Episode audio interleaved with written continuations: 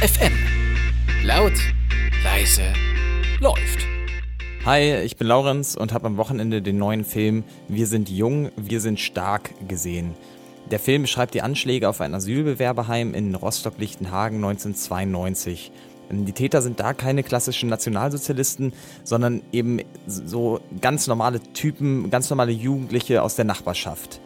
Momentan ist Regisseur Burhan Kobani auf Kinotour und war am Freitagabend im Kino am Raschplatz, um seinen neuen Film vorzustellen. Nach der Vorstellung entwickelte sich im Saal ein langes Gespräch mit ihm und man merkte, dass die Zuschauer das auch gerade brauchten. Im Foyer ging die Diskussion dann noch weiter. So gegen 1 Uhr nachts waren dann alle Gäste weg. Kobani hat sich dann trotz Müdigkeit noch ausgiebig Zeit für meine Fragen genommen und erklärt, wie sich die Ereignisse von damals heute wiederholen. Eine Zuschauerin meinte nach dem Film noch, dass der Film ja ein äh, beklemmendes Ende hätte und ein bisschen deprimierend machen würde. Und äh, da sagte Kobani dann nur, ähm, ganz ruhig stand er da vorne mit dem Mikro in der Hand und sagte dann nur so, ähm, ich glaube, drüben im anderen Kino läuft der Til Schweiger-Film.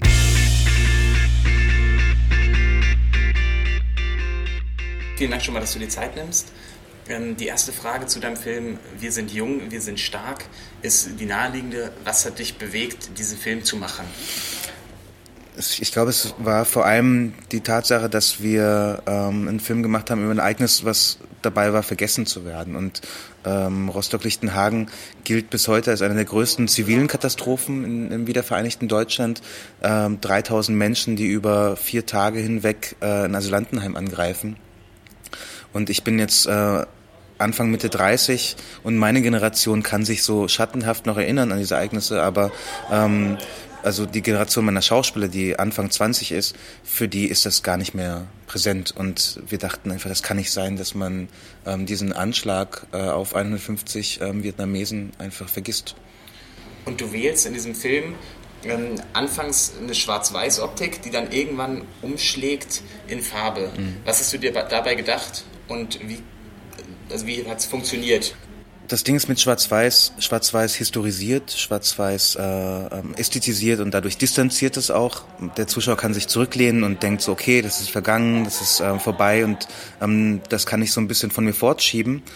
Äh, was wir dann machen nach zwei Drittel des Films, ähm, wir wechseln in Farbe in einem Moment des Films, wo wir, ähm, wo sich der Rhythmus und ähm, auch die Dynamik der Geschichte total verändert.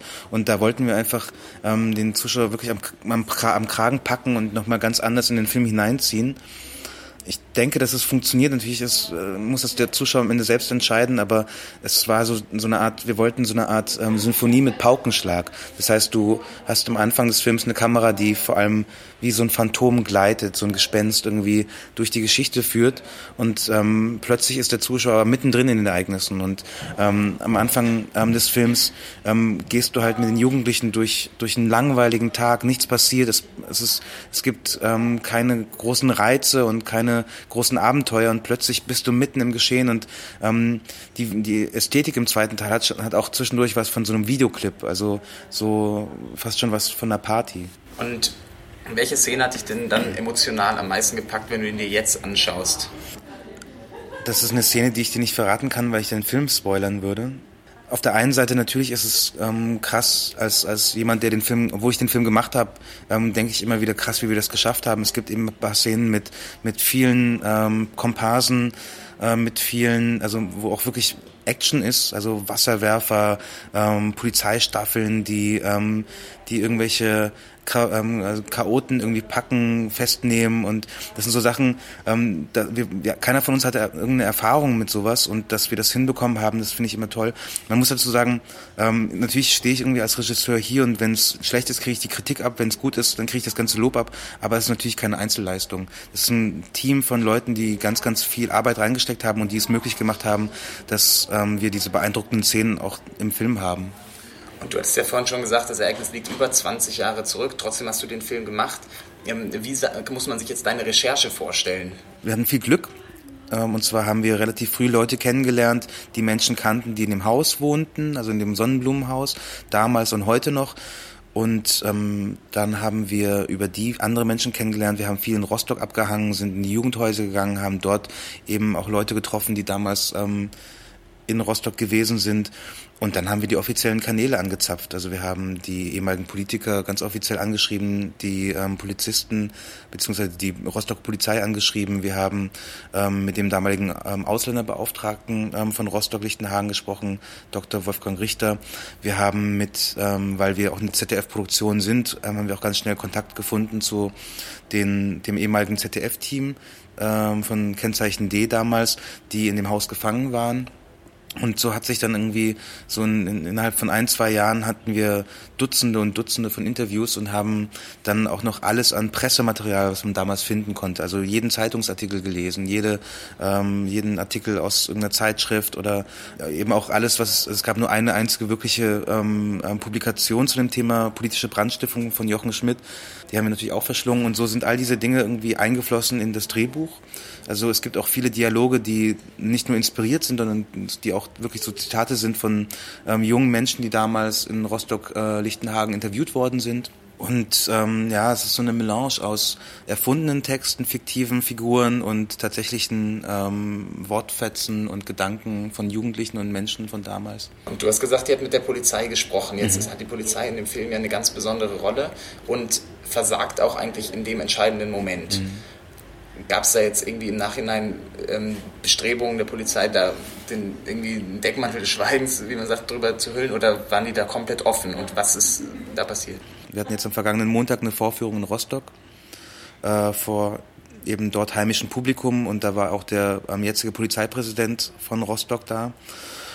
Und er ist nach dem Film aufgestanden und natürlich war bei uns allen so, so eine Beklemmung. Wir wussten nicht, was er sagen wird und er hat gemeint, ähm, ich war damals Polizist von diesem Haus und wenn ich diesen Film anschaue, dann muss ich sagen, dass ich mich schäme. Ich schäme mich als Polizeibeamter, dass ich nicht in der Lage war, diese Menschen in diesem Haus zu beschützen und ich, und ich schäme mich als Bürger, weil ich nicht in der Lage war, diese Situation zu verhindern.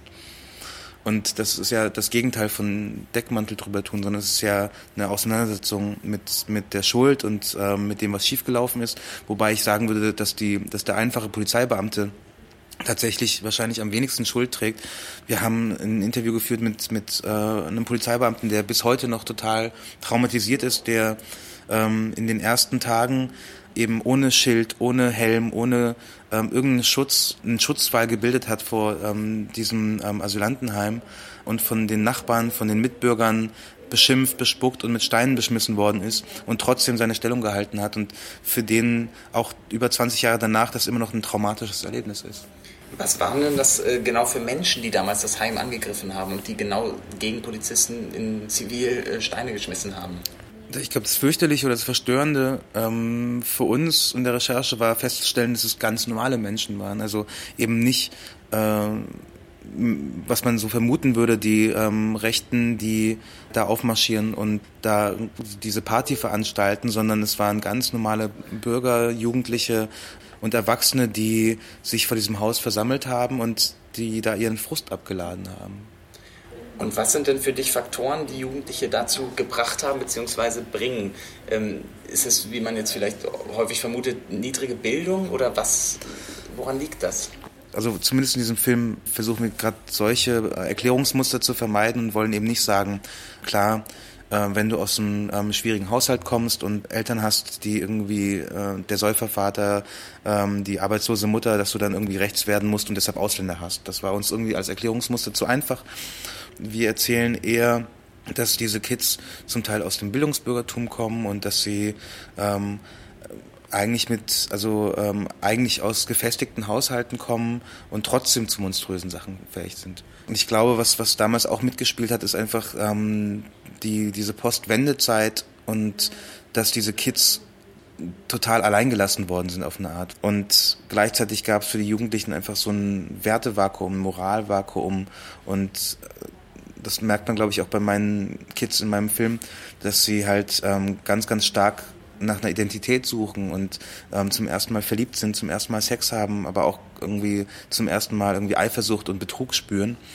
Und ähm, niemand ist da, um ihnen diese komplizierten Gefühle zu erklären. Diese Verwirrung verwandelt sich ähm, peu à peu in Frustration, die Frustration in Wut und diese Wut wird dann zu Gewalt. Und ich denke, dass das so, so ein Ding ist, warum ähm, letztlich die Protagonisten in meinem Film vor diesem Haus landen und Steine werfen. Ähm, du bist, distanzierst dich ähm, von einer Beschreibung quasi dieser äh, Menschen als pure Nazis. Ja. Ähm, hast du denn in deiner Jugend auch selber die Erfahrung gemacht, dass dir nahestehende Leute diesen Rassegedanken positiv aufgenommen haben? Jetzt also Menschen, die dann nicht wie die Hauptperson, ähm, also wie die, die, wie die Hauptperson jetzt nicht klar als rechtsradikal zu definieren waren? Also in meinem direkten Umfeld war das nicht so. Also ich, ich habe das äh, mitbekommen, äh, dass manche Leute so in, in, ins rechte ähm, Gedankengut abgeglitten äh, sind. Ich habe es in meinem direkten Umfeld nicht mitbekommen, äh, aber ich habe ähm, gesehen, wie es Freunden von Freunden passiert ist. Und das ist natürlich schon erschreckend, dass äh, ähm, dieses Gedankengut so attraktiv sein kann. Und mein, mein Autor sagt das immer so schön, das Angebot, was die Rechten einen machen, ist einfach so eine Unverletzlichkeit. Du kriegst eine Identität, du kriegst ähm, ein Weltbild, das ähm, relativ einfach in Schwarz und Weiß und in Falsch und Richtig unterteilt. Und so kannst du die Welt viel einfacher lesen und viel einfacher damit umgehen. Äh, was die Jugendlichen in meinem Film erleben, ist, glaube ich, ein bisschen differenzierter und sie merken, dass Gefühle komplexer sind und dass die Welt komplexer ist. Und der Umgang damit ähm, ist eben nicht so einfach. Und der einfache Weg raus ist wahrscheinlich Vorurteile und Fremdenhass. Zumindest in so einer Situation wie jetzt in Rostock-Lichtenhagen. In vielen Städten Deutschlands äh, gehen jetzt Menschen auf die Straße, um unter diesem Namen Pegida oder mhm. Hogesa oder mhm. wie sie alle heißen, äh, gegen die sogenannte Islamisierung zu protestieren. Mhm. Ähm, hier sind auch viele aus, ausländerfeindliche Rechtsradikale dabei und ähm, Flüchtlinge haben zum Beispiel in Leipzig Angst, montags aus ihrem, aus ihrem Heim oder auch allein auch schon aus ihrem Haus zu mhm. gehen. Ähm, inwiefern erkennst du da direkte Parallelen? Ich weiß, ihr habt in eurer Sendung nicht die Zeit, um das, äh, so wie ich es jetzt vorlese, komplett abzuspielen, aber wir haben gestern ein Flyer, wurde ein Flyer ausgeteilt in Dresden ähm, von einem Asylantenheim. Äh, nee, es soll ein neues Asylantenheim gebaut werden der Flyer klingt fast genauso wie einer der Flyer, die damals in Rostock-Lichtenhagen ähm, verteilt wurden. Da heißt es, ähm, erste Bürgerdemo im Jahr 2015, Treffpunkt, bla bla bla, Uhrzeit, bla bla bla, gegen die zwei geplanten Asylbewerberheime auf der ähm, Karl-Marx-Straße. Und dann wird hier irgendwie aufgerufen zu einem Protest. Es ist alles anonym. Ähm, hier wird von bestimmten ähm, Asylanten ähm, gesprochen, die man gerne haben würde oder die man, die, die ruhig rein dürfen. Zum Beispiel Edward Snowden steht hier, ne, der darf ähm, und dann eben auch die Asylbetrüger, die nicht rein dürfen.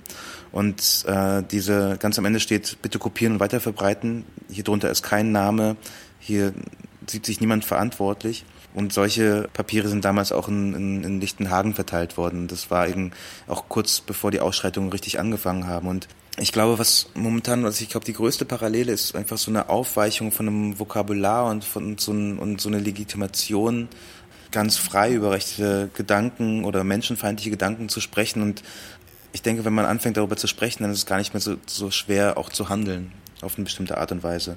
Das ist, glaube ich, für, für mich persönlich so eine Parallele, die, die gerade ganz, ganz ähm, äh, präsent ist, so ganz, ganz massiv da ist.